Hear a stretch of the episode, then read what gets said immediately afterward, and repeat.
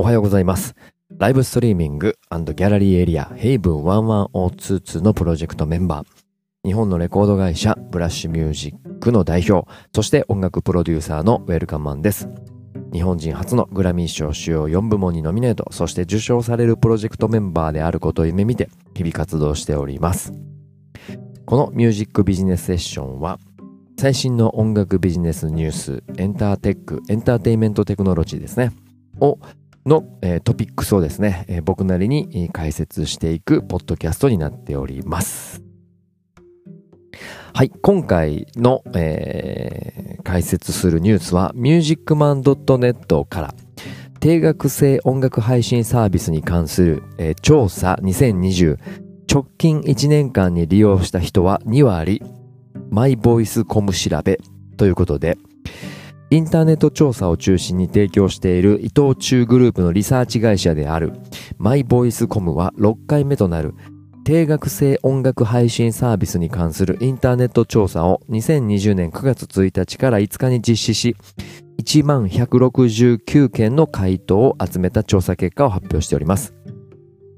利用している音源音楽コンテンツ、えー動画共有サイトが44.3%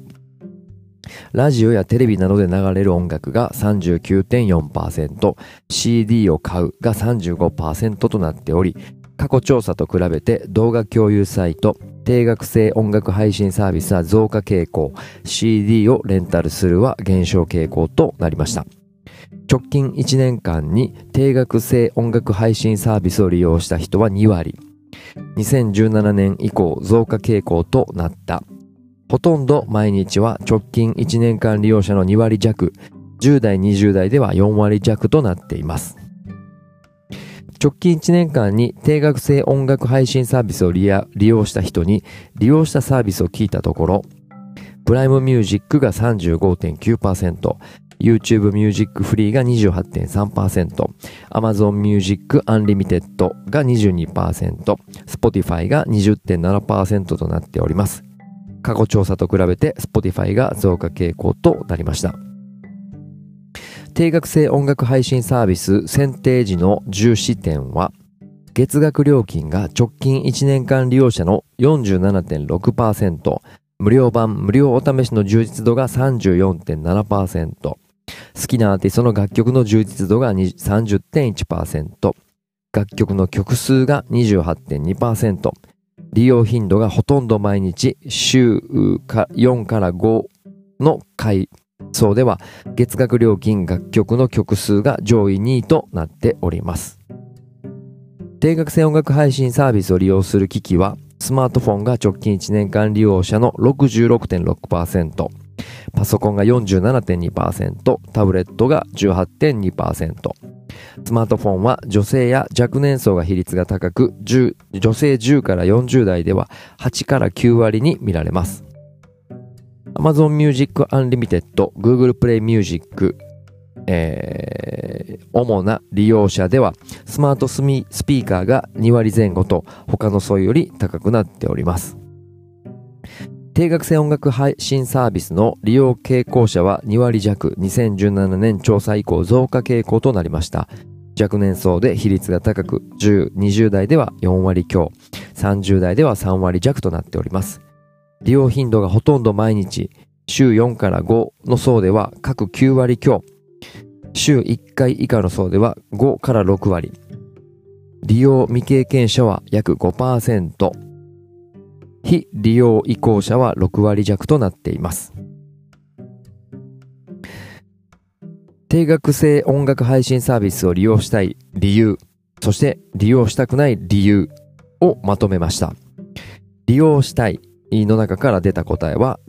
えー仕事中やプライベートでも音楽をかけているので必要不可欠です。どんな手段でも利用したい。男性52歳。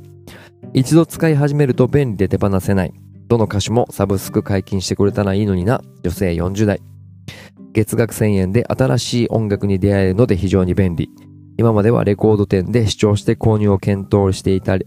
してた音楽に簡単に出会える男性39歳。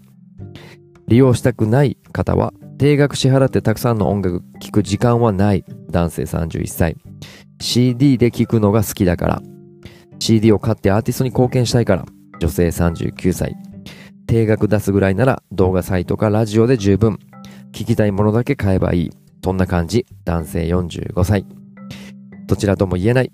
という意見の方は、月額料金に見合った曲の配信があるかどうかがわからないので、男性64歳。自分の好きなアーティストの曲が取り扱われてないことが多いため、女性35歳。という、えー、調査結果が出ております。約1万人の方にね、えー、5日間ぐらいかけて回答を集めた調査結果。で、最後に出てきたこの利用したい利用したくない、えー、どちらとも言えないっていう声が、すべてね、30代以上の方の声なので、まあこれは憶測ですが、今回の1万人の調査、えー、もちろん10代から、えー、幅広くね、60代、70代の方まで、えー、やられてると思いますが、割と、ね、ご年配の方が多いのかなという印象です。えー、まずですね、この定額音楽配信サービス、えー、プライムミュージックが35.9%なんですね。えー、Amazon Music ですよね。そこからしかも Amazon Music Unlimited がまた22%ということなので、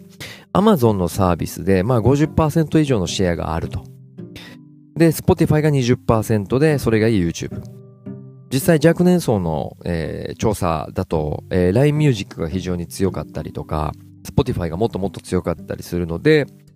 えー、ご年配の方で、えー、ネットで音楽をよく聞くとじゃなくて、ね、えっ、ー、と、Amazon を利用している方とかは、えー、Amazon プライムに入られている方が多いと思うので、あとは動画配信ですね。えー、動画配信に入っているので、そのまま音楽も聴けちゃうよということで、Amazon を利用している方も多いということで、ご年配の方が多いかなという印象があります。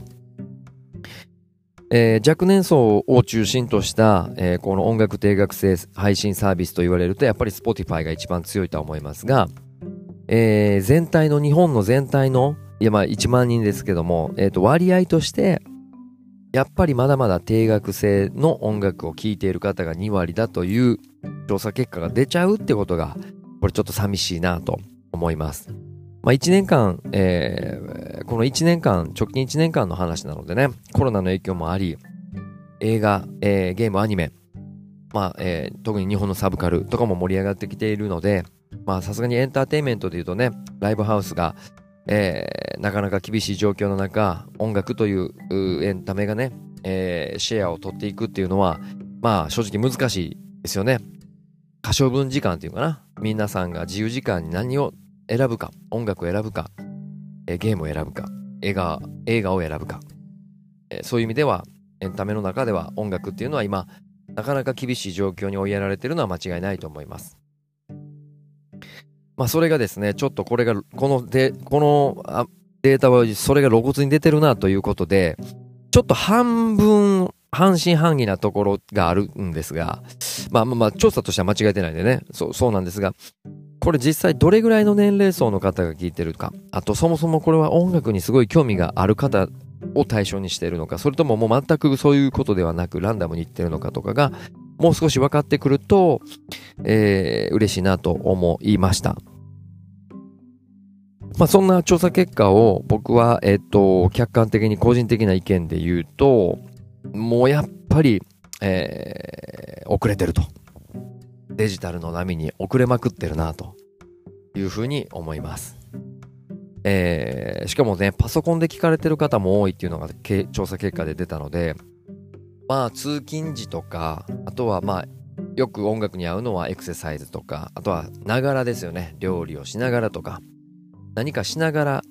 えー、日々ね、皆さん移動したり仕事したり、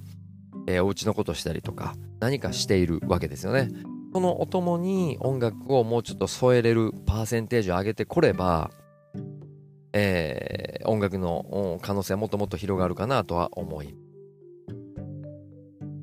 まあそういう意味では、ながら聞きのシェアを上げていくということなので、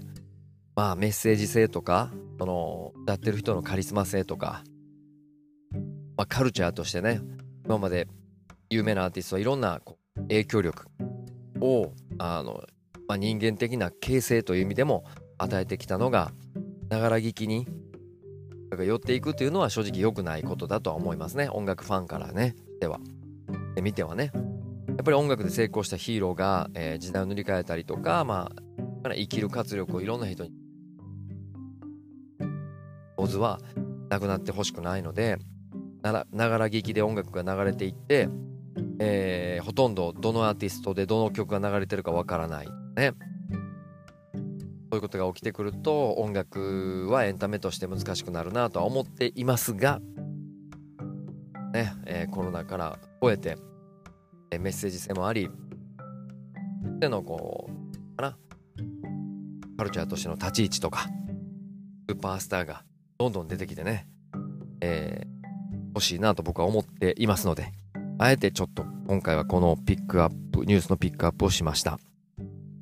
まあ個人的にはもちろん Spotify を聴いてもらいたいです。新しい音楽の出会いだとか、えー、トレンドが非常にどんどん変わっていくし、あとはおすすめの楽曲をアルゴリズムで提案してくれますが、まあそこがドンピシャにはまってきますし、音楽を好きになるきっかけは Spotify にはいっぱいあるなと思っているので、えー、この CEO のダニエル・エクのこの意向というか考え方とかに非常に共感を持っていますし、